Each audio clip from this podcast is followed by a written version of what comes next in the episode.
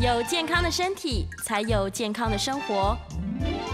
名医 Uncle 专业医师线上听诊，让你与健康零距离。这里是九八新闻台，欢迎收听每周一到周五早上十一点播出的名医 Uncle 节目。我是物理治疗师简文仁。今天在节目呢，在 YouTube 同步有直播，欢迎呢旧与新知哦，在 News 九八 YouTube 频道留言。询问相关的问题或者有一些意见，谢谢。在半点过后呢，也接听大家的 call in，有相关的问题呢，欢迎打电话进来。预告 call in 的专线是零二八三六九三三九八零二八三六九三三九八。今天讨论的主题呢是睡得好，健康美丽没烦恼啊！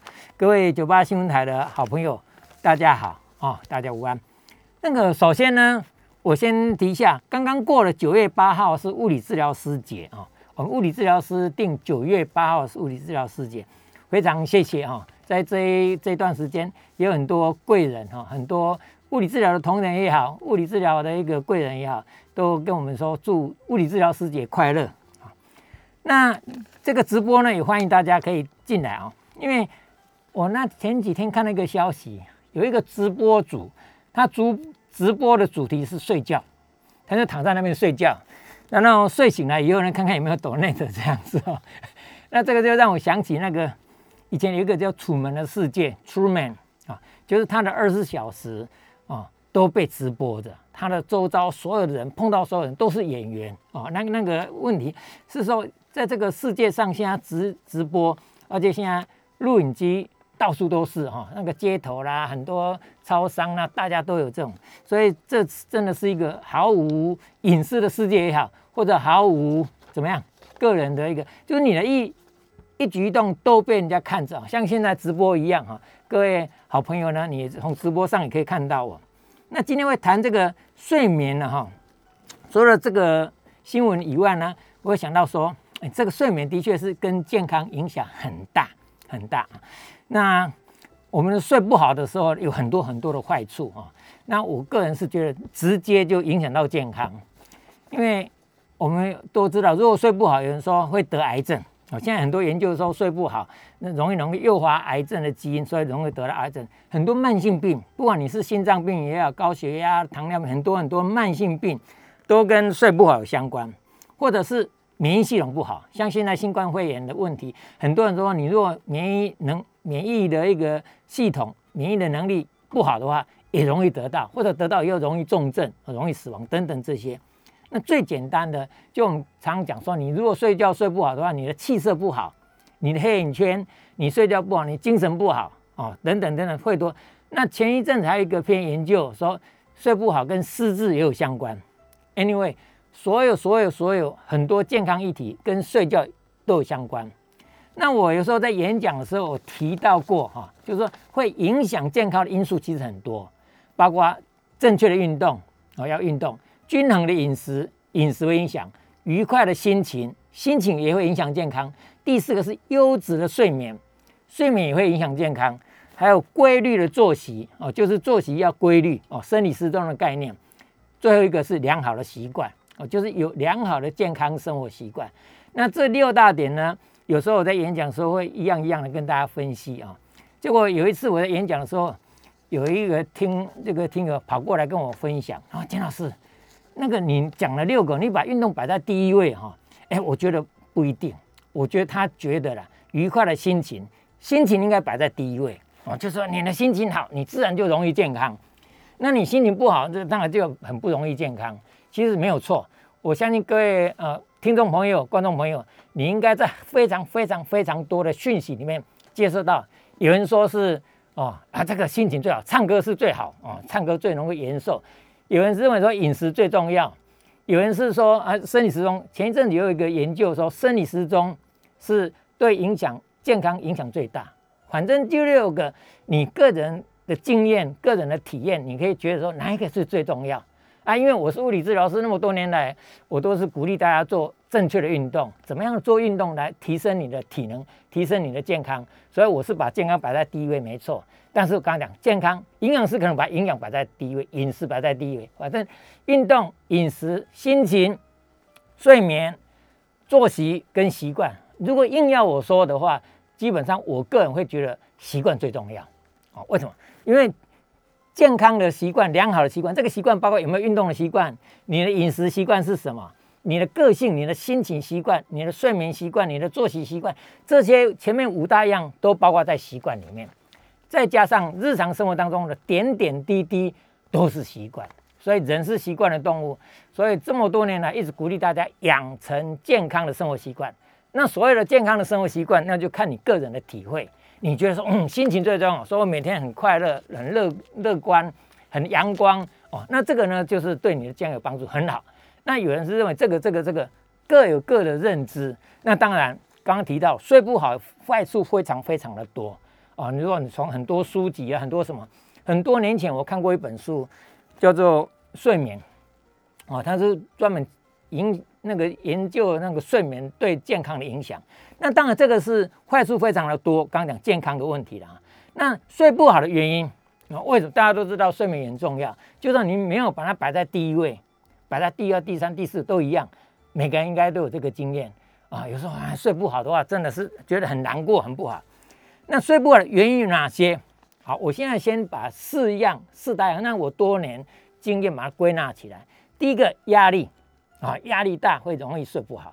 第二个是病痛，你有病，有慢性病各种病或者有痛哦，临床上非常多有病痛的问题。第三个是情境，睡眠有它的情境。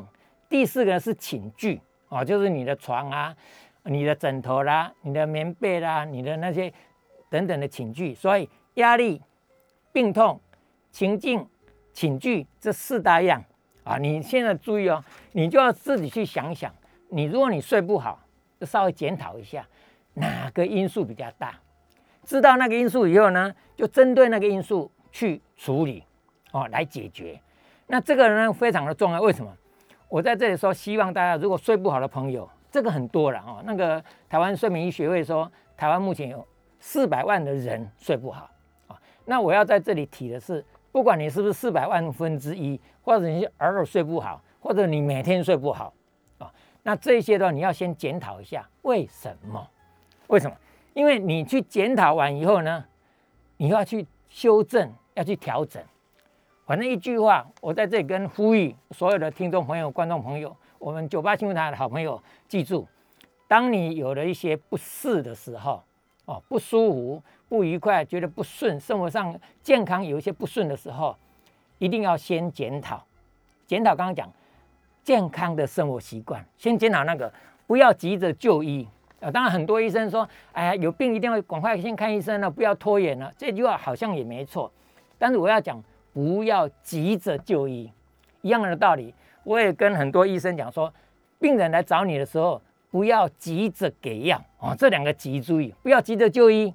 也不要急着给药哦，不是说不用就医不用也，不是不是不急着。临床上我们也知道，碰到一些高血压跟血压高，糖尿病跟血糖高，刚讲了睡不好跟失眠，反正很多很多的身体不舒服，到底是不是疾病不一定哦。所以你不要说血压一量高马上就要吃药哦，血糖一量高马上就要吃药，而是要有功能医学的概念。你先调整，哎，我今天血压比较高，想想为什么啊？我是不是最近吃的比较咸？最近压力很大，最近事情很多，很烦啊？我最近睡不好啊？最近就是很多很多因素，要检讨一下，以后想办法去调整一下。但我了解了，有些人说啊，我知道了，问题是人在江湖，或者是我无能为力，我改变不了，没有那回事，试着去改变它啊，努力改变多少算多少。当你调整完以后，反省、检讨，调整完以后，再来看看，如果血压真的高，哦，不得不吃药的时候，我们那时候再吃药，哦，这个概念是这样来的啊。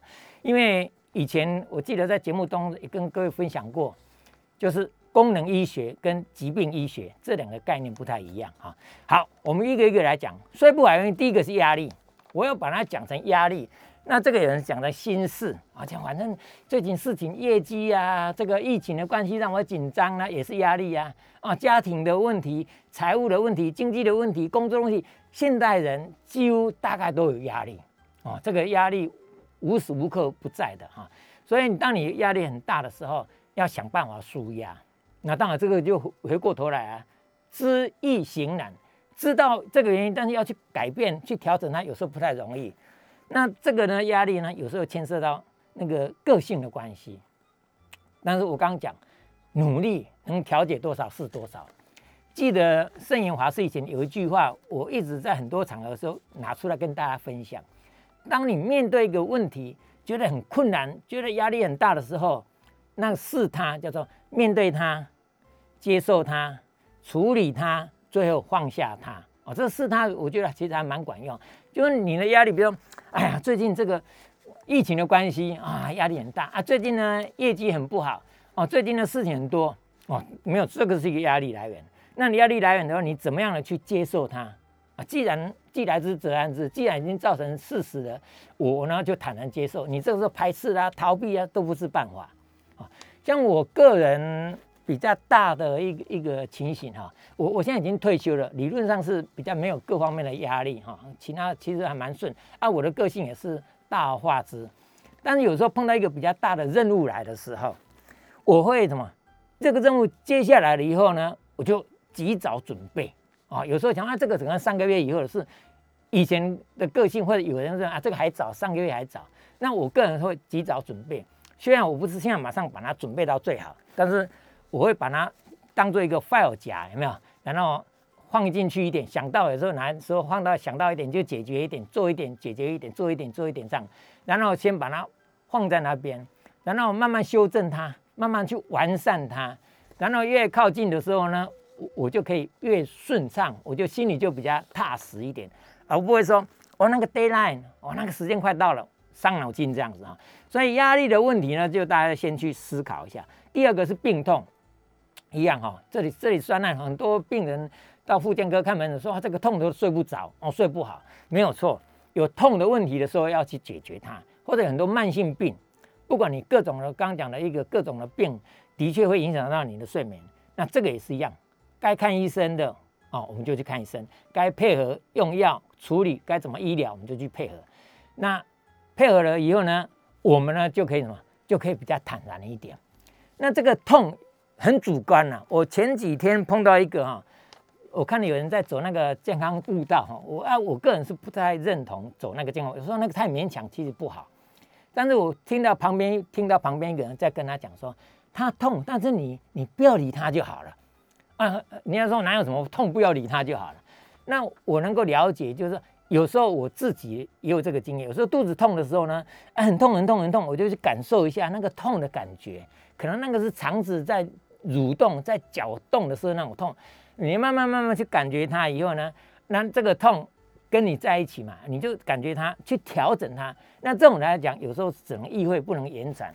但我的意思说，当那个痛的时候，不要再给他更大压力。哦，痛哦，难道就很生气啊？很把周遭人搞得一塌糊涂哦？就是你知道痛，那你这个慢慢去感受它，慢慢去调整它啊。如果刚真的该止痛药，我们就吃止痛药哦。就是该处理就处理。第三个是情境哦，情境也很重要哦，因为你睡觉的时候那个情境啊，不要有人说那个灯光很亮的时候你不好睡嘛，对的哈。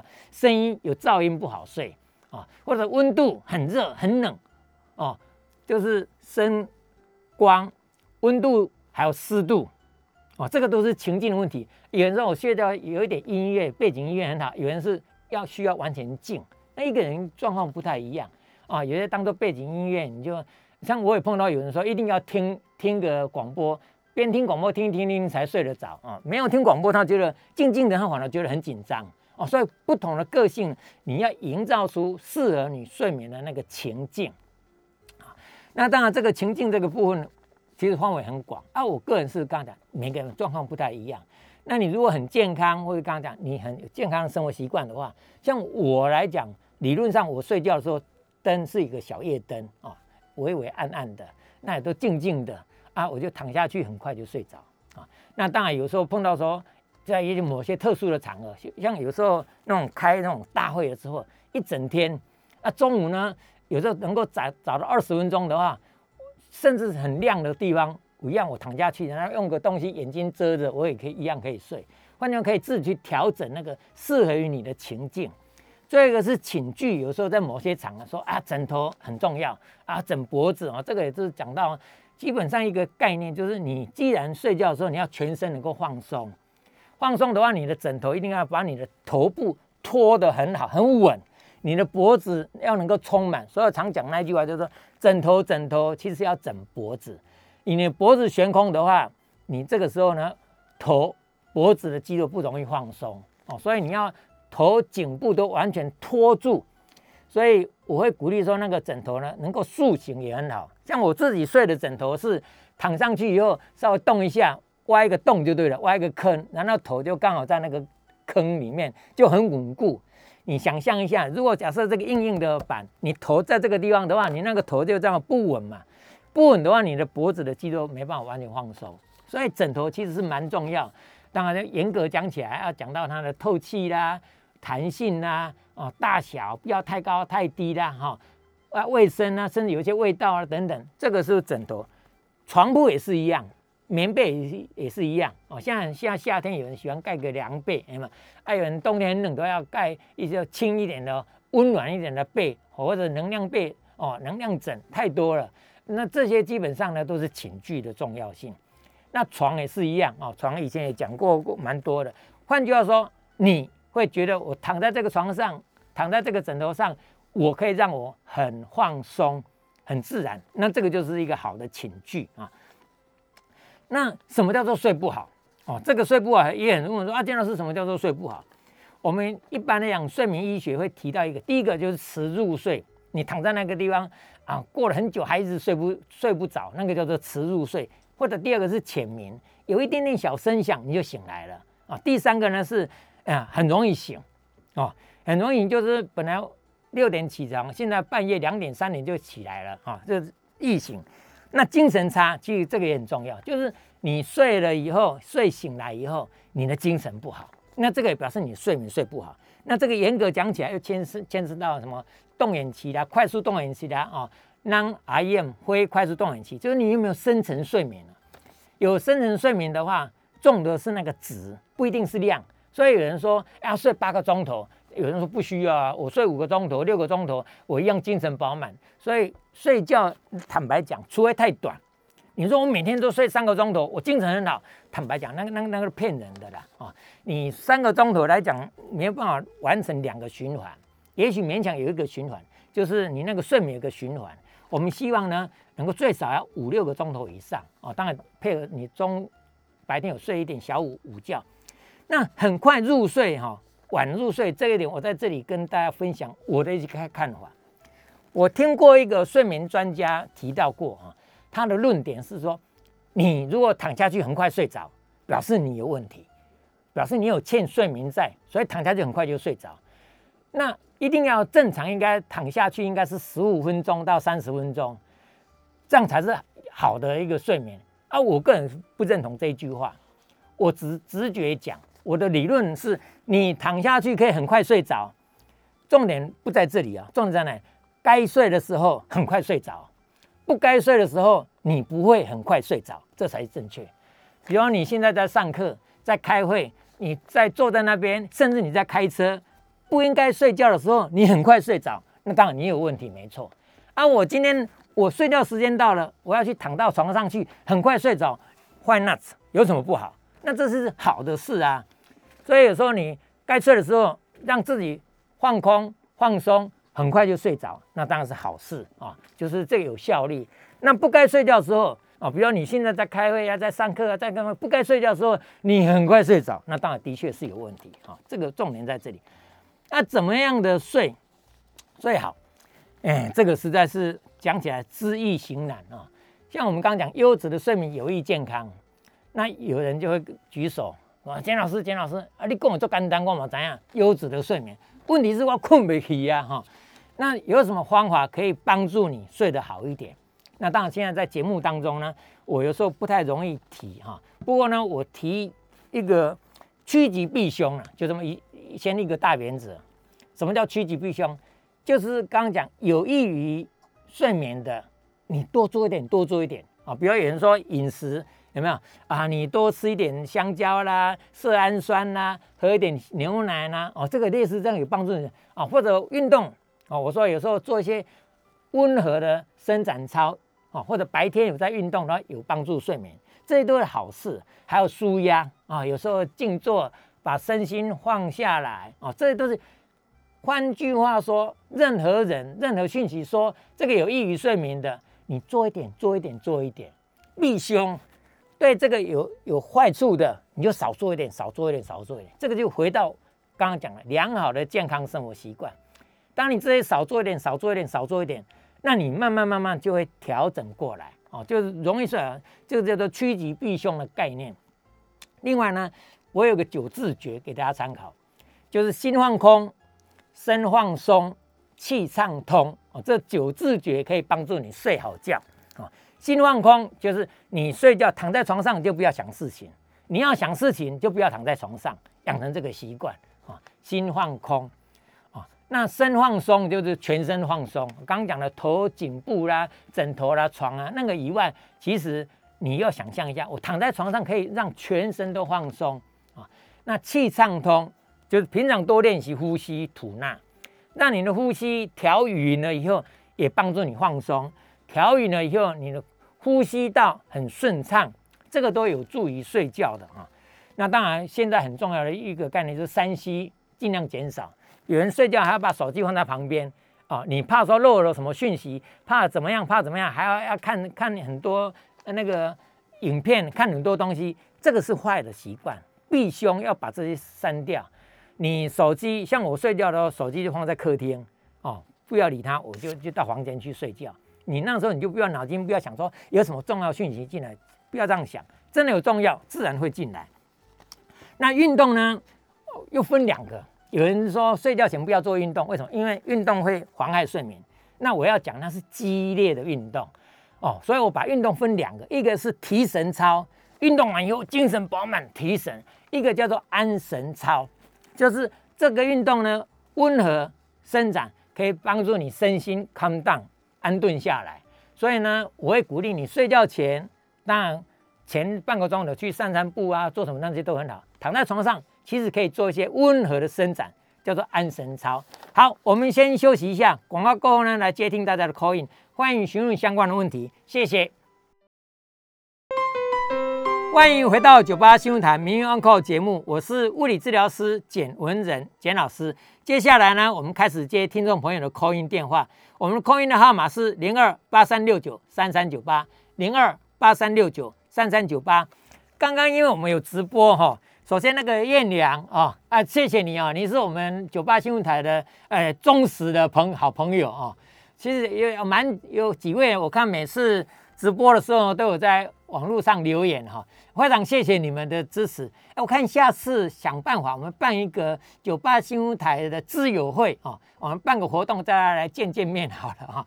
那个燕良问的是脊椎滑脱的问题了哈，所以我想说，临床上我们很多年纪大的，或者有受过伤的，或者是有压迫性骨折的等等，脊椎滑脱也是其中一个蛮普遍、蛮碰到的。因为我们的腰椎有个弧度，它有一个。弧度，那这个弧度呢？它不是直线排下来的，而是有个曲度。那这个曲度呢？你年纪大，或者受过伤，或者椎间盘脱水，很多很多因素，就让那个脊椎骨跟脊椎骨之间的稳定性就不是那么好，所以就有点滑动，就好像那个山坡，我们说顺向坡，有没有？那那个地层有一层一层的，然后它一一有一力量，有个剪力，那就会滑动。一滑动的话，就会造成酸痛、麻、无力等等等等这一些哦。所以鼓励大家呢，就是把腹肌、背肌练强。所以有脊椎滑脱的病人，真的严重需要开刀，我们那会鼓励他去开刀。那如果没有那么严重，比如说他只有一级啊到两级啊，我们有时候鼓励他做一些运动，把腹肌、背肌练强了以后。那腹肌背肌练强了，稳定性会比较好，所以你在做运动的时候呢，稳定性就比较好，就不会那个滑脱的更厉害。那当然，如果年纪大一点，肌力没那么快练的时候，我们会建议他穿背架，或者那做一个不一定到背架的程度，可以做那个穿那个束缚软背架，那个也是一样，帮你撑起来，稳固维固起来。那但是呢，那个是备用者。还是鼓励你做运动，把肌力练强啊，肌力练强。好，那这个以上这些的问题啊，刚刚还有一位啊，Bob 陈哈，他说茶叶枕头不是好枕头喽哦，其实不一定哈，枕头我个人常常觉得说枕头很难说。啊，不好的枕头，好的枕头，就是刚刚讲的，你透气性，你如果很闷，你躺在上面不好嘛，哈，就是有些那个肉透气啊，能够不会说让你的汗水呢闷在那里。当然，理论上睡觉的时候应该不太会流汗的，哦，应该不会。但是有人比较容易流汗的话，你要注意那个材质的问题。那另外就是刚讲，你那个只要能够塑形，所以茶叶你不要装的满满的、鼓鼓的、硬硬的，躺在上面一动的话，茶叶沙沙沙，那个声音有人喜欢，有人就不喜欢啊。所以就变成说，你躺在那里八九分满就可以塑形，你头躺上去稍微动一下，它就会挖出一个洞就对了。那躺在那个地方可以让你的头颈部完全放松，那也可以啊，那也可以。那至于说味道。有人说那个茶叶有茶叶的味道很舒服，或者再加一点什么其他的味道，我倒觉得是刚刚讲那个是情境的问题，是不是有声音啊？有人是有沙沙的声音，就会觉得睡不好，所以就不希望有声音，那就变成可能要记忆记忆泡棉啊。所以个人有个人的的喜好，你找一个你觉得很舒服、很顺畅，只要你能够睡得好，那就表示这个是好的啦。哦，就是这样子的。好那我们今天谈的是睡眠哦，当然呢有欢迎 call in 进来，call in 的专线是零二八三六九三三九八哈。首先呢，谈到睡眠的话，另外一个问题我要跟大家分享一下。有人说早睡早起身体好哦，所以一直鼓励大家要早睡早起。那也有人抱怨说，哎，金老师，我每天都上班要上到十一二点哦，然后回到家东摸摸西摸摸，忙完了以后，我哪有可能早睡？因为中医师都讲说，十一点到一点是走到胆经嘛，然后一点到三点走到肝经，所以你的这一段时间你一定要好好让它有深层睡眠，你才会健康啊。所以他们是配合植物留住那个中医的理论跟那个时辰有相关。那我个人的想法是规律的作息啊，重点在规律这两个字没有错哈，是有很多研究生理时钟。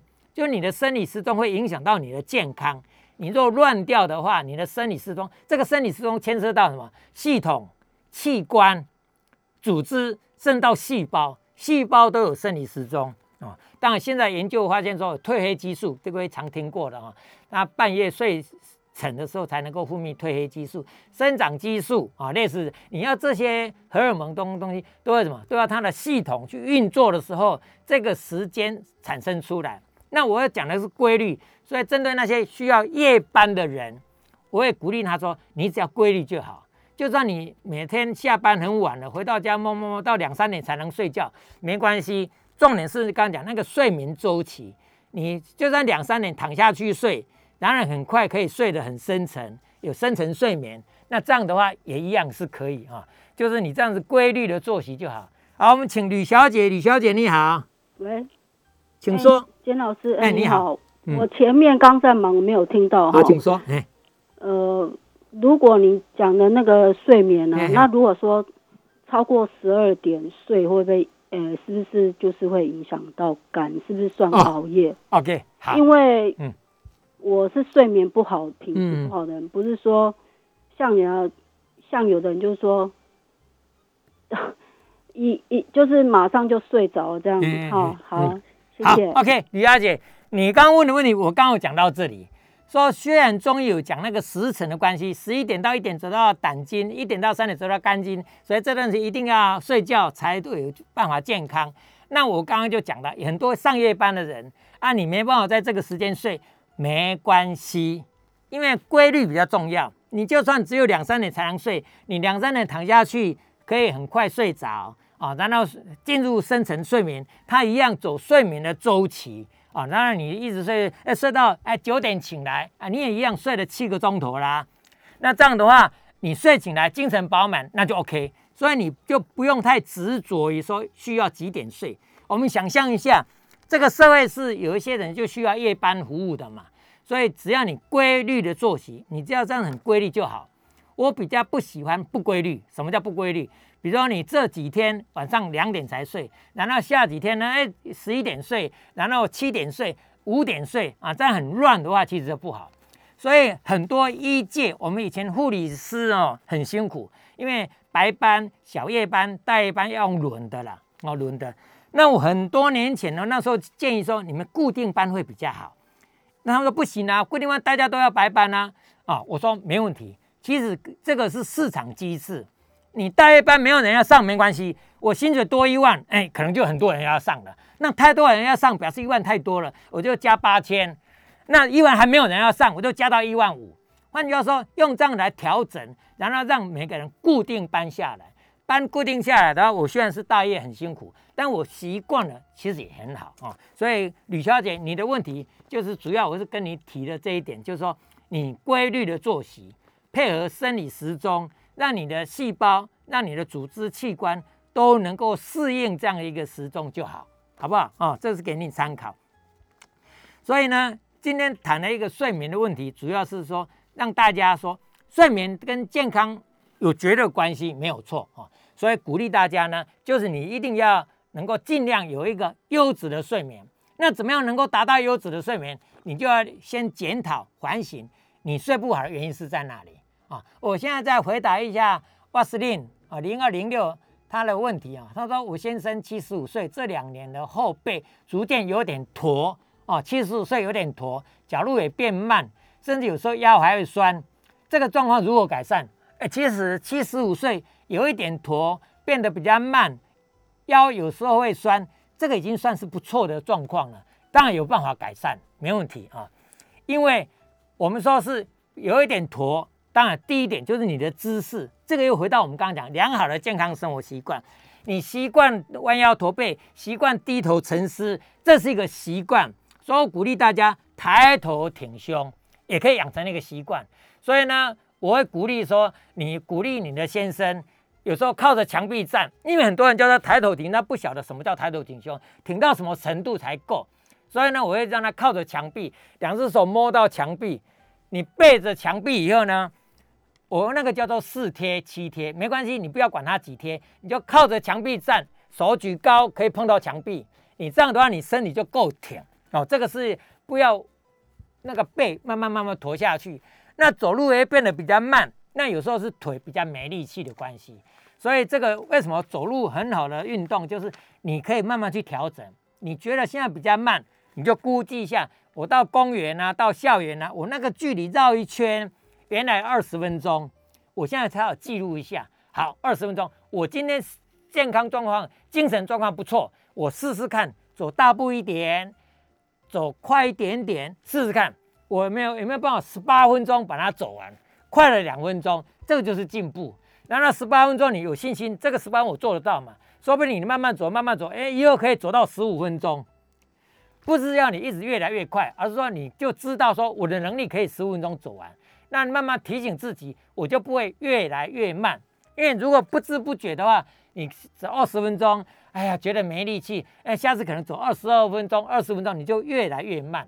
所以姿势驼背要抬头挺胸，走路慢，你可以自己慢慢去调节啊。啊，腰有时候也会酸，当然上年纪刚讲腰酸背痛，有的时候变得蛮普遍的，所以你一样要做运动，把腹肌背肌练强一点啊，练强像我们这样一个温和的一个动作，有没有？这个叫做缩腹拱背，握拳头以后，肚子缩进去，背往后顶。那挺起来一下，啊，以前介绍一个叫做泰山威武，握了拳头以后，比一个三形扩胸，然后往后拉，哦，叫泰山威武。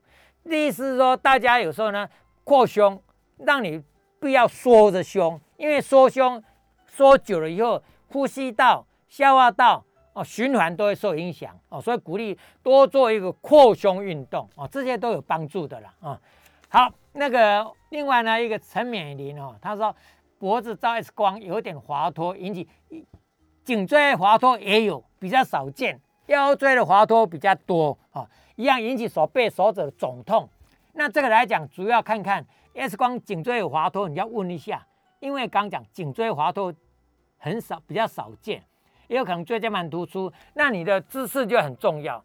保持挺拔，你不要缩头乌龟一样，有没有？不要低头族太久，那慢慢慢慢让你的颈椎的力量练强一点。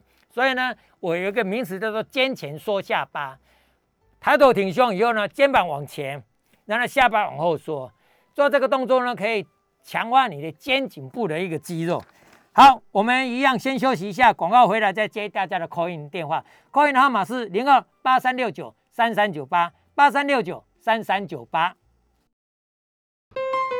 欢迎回到九八新闻台民用扣节目，我是物理治疗师简文仁。接下来呢，继续接听众朋友的 call in 电话，call in 的号码是零二八三六九三三九八零二八三六九三三九八。那当然有很多网络的朋友呢，他在网络上留言，我在网络上再回答一些好了啊。刚刚那个五十间哦，刚刚一个 Jess William 问说五十间做电疗的效果是不是很有限哈？当然没有错，电疗那只是治标了，有时候很痛，我让他止痛一下，啊，让血液循环好一点哦，主要是这些，但最终还是要靠你自己做运动。为什么？因为五十间呢，有些是受伤。拉伤、扭伤、车祸、跌倒等等，有些呢是过劳哦，那提太重的东西啦，哦，做的太用力啦，哦，或者一直一直重复重复做动作啦，那有些是都没有动啊，因为有上班哎肩肩膀很少去拉扯到伸展到也会痛哦，那所以这些五十肩有粘连的，所以叫做五十肩。我们这时候呢鼓励你呢，除了电疗以外，鼓励你去做运动，慢慢慢慢拉筋伸展。把它伸展开来，灵活度回来以后，就恢复会比较快。我们请刘小姐，刘小姐你好，嘿，简治疗师好，啊，谢谢。我我想请教一下，我有颈椎三三节的那个椎间盘都已经退化的很扁了，嗯，那我去看神经外科又说现在没有到两手都酸麻，还不要开刀，嗯嗯，可是我就会痛苦，哦，那痛是不是。就就是很不舒服，嗯，就有时候会痛，有时候会头会晕这样子，嗯，那不知道在你看过的这么多 case，有没有说用血小板的 PRP 去打它，有没有帮助它会可以把间距稍微撑开？哦，好，OK，了解哈，那个颈椎的椎间盘哈变得比较扁，没有错，刚刚讲慢慢上了年纪的话，椎间盘它会脱水的关系，因为它本身一个胶质的东西嘛，所以变得比较扁，那比较扁有可能压到神经根。所以医生是说你现在还没到开刀，没有错了。因为来讲，有时候开刀必须要临床症状，还有实验室检查、X 光、MRI 蛮明显才会比较会开刀了哈。那你会觉得不舒服，会晕。注意颈椎如果比较上颈椎，我们颈椎有八节嘛，哦，八节神经啊，颈椎有七节椎间骨，哦，那个脊椎骨，那另外有八节神经上颈椎。它会往头顶上延伸，所以有时候会头痛、头晕，那是上颈椎。那下颈椎呢，就从肩膀啦、手臂啦、手指头啦，会酸麻下来。那你医生既然还没到开刀程度，那表示你问题不严重。那你会觉得不舒服，我会鼓励你，第一个保持挺拔的姿势。我一直强调养成健康的生活习惯，其中就是姿势挺一点。那这个我常常跟很多朋友讲说。你养成挺拔的姿势多好，你看仪态又好看，又不酸痛，又健康，所以一定要养成这个习惯，千万不要低头族、弯腰驼背，养成这个习惯你就很辛苦啊。那第二个呢，就做一些运动，做运动呢，刚刚讲了一个颈椎的运动，我想各位应该很多介绍过，从偏头啦，轻轻的一个缩下巴，刚讲那个肩前缩下巴了，让你的颈椎的灵活度、肌力都能够好一点，那就好。好，请赖小姐，不好意思让久等。赖小姐你好，赖小姐，来请说。简老师好，我我是想请教简老师，就是上次简老师有示范那个大腿碰小腿，要做蹲下的动作哈。那请教，我是每天都有做那个深蹲的动作哈。那可是我有照简老师教的那个大腿碰小腿，有没有就把它折？哈，对，那我很希望说能够做到全蹲的动作，因为我我发现我做深蹲好像还是没办法做全蹲，因为做全蹲好像就要蹲下去的时候会有铁腿的感觉。对对对。那我请教简老师上次教我们的那个呃大腿碰小腿啊，每天要做多久？要。呃，每次要做多久？我先问你一下啊，是，那你大腿碰小腿，就坐在椅子上这样往后板，会不会膝盖会不会不舒服？不会。好，OK，很好。那第二步就这样，你拉着栏杆，拉着一个稳固的地方，拉好以后，你慢慢蹲下去，可以蹲到大腿碰小腿。哦。再拉起，因为有个拉个栏杆那个东西就比较好起来，可以这样下去上来先这样练。等你拉着栏杆下去起来都蛮轻松的，再试着呢就不拉，不拉栏杆就变成扶着地上蹲下去看看。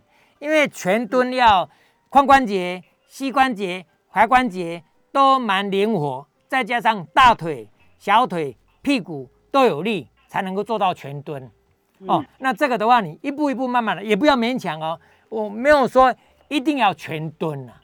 各位都知道，其实很多年轻的小姐哦，尤其像穿高跟鞋穿久了习惯的话，她也没办法全蹲。哦，全蹲的。概念来讲哈，我想很多网络的朋友正在观看啊，我稍微示范一下全蹲给你看哈。这个全蹲就是两只脚并拢，然后呢慢慢蹲下来以后哦，身体胸部贴大腿，大腿贴小腿，然后你可以前后这样轻轻的动一动，这是一个全蹲。那你全蹲如果可以的话，很显然我们刚刚讲的睡觉一个安神操，你看哦，你趴在床上，跪在床上，然后身体。呼下去，身体可以缩成一团，这个也是劣势全蹲，因为你的胸部配合碰到大腿，大腿碰小腿，那身体缩成一团。那这个姿势呢，也可以当做安神操。所以很多人躺在床上的时候，你就可以把身体缩成一小团这样子。哦，这个是，但是注意不要勉强哦，不要勉强。好，我来回答一下我们的好朋友林彦良哈，彦良他说。年纪大了一定会有骨刺吗？哦，这一句话，这句话呢，可以回答说是哦，年纪大了一定有骨刺，只是年纪要够大。第二个骨刺呢，只要有一点都算骨刺的，因为那是一个骨质增生了啊。所以你说年纪大一定有骨刺，现在连三四十岁 X 光照出来都有可能有骨刺，那你说？到了七八十岁，你的骨头跟小孩子一样哦，非常干净，非常漂亮，那是不太可能的。就好像说，一个人年纪大会脸部有皱纹吗？我几乎大概可以跟你说，年纪大了一定会有皱纹。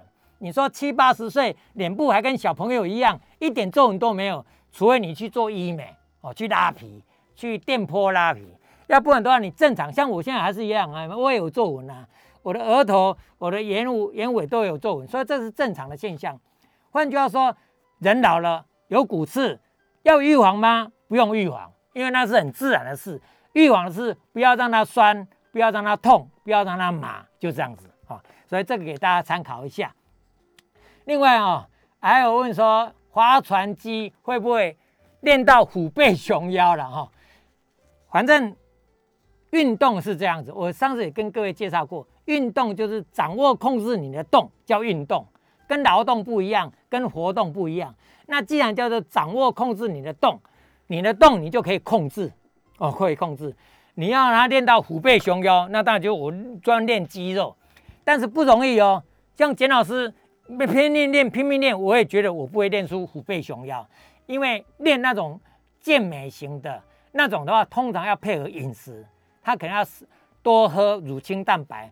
多喝高蛋白，换句话说，你的蛋白质再加上去猛练，让你的肌纤维够肥厚，还要年纪轻，很多因素配合才有办法虎背熊腰。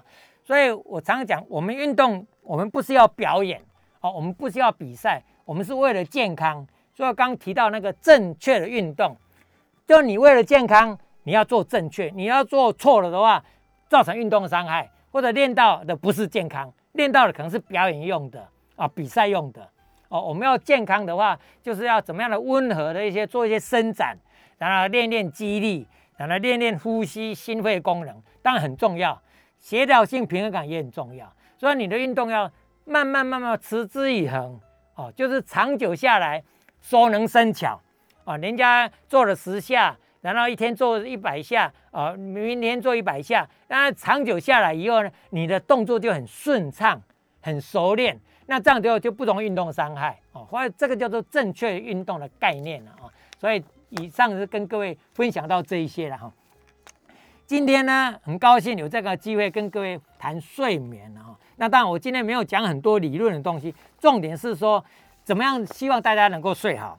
所以听到台湾有四百万的人睡不好，临床上常常碰到很多人说：“哎呀，他安眠药已经吃了几十年了，安眠药每天一定要吃。”那我会建议他们说：“没有错，你已经吃了那么久的安眠药，我们现在不会叫你不要吃，但是呢，我会叫你说，你去检讨一下。”我刚刚讲怎么样的舒压，怎么样做一些正确的运动啊，饮食配合一下，各种各种跟健康有益的多做一点，对健康有害的少做一点，慢慢慢慢调整了以后呢，你回去跟你的医生讨论，说我的安眠药是不是可以稍微减一点，减一点。当然呢，这个有时候要各方面的配合，有机会你的安眠药可能就可以慢慢降下来哦，不用吃那么多，因为安眠药。一直吃下去也伤脑筋，那你说不吃好像又不行，怎么样去调整哦？所以这个调整要跟医生商量，包括刚刚讲的高血压、糖尿病啊、慢性病一样道理。你用药的时候，医疗上跟医师的回诊要讨论，而不是说每天每次上个月回来一次就一样药照照开，上个月回来药再开，其实那个不理想。应该回去检讨说，哎，现在哪个药可以怎么样检讨，怎么样调整你的生活，怎么样检讨，怎么样调整这个过健康的生活以后，你的很多很多药物应该就可以慢慢慢慢的减下来，你也可以过得比较健康的生活啊。好，今天呢就跟各位谈这些哈，祝大家啊有一个甜蜜优质夜好眠。如果你睡不好，记得回去检讨一下压力的问题。病痛的问题、情境的问题跟寝具的问题，这几个部分呢，慢慢去检讨、去调整。祝大家，谢谢。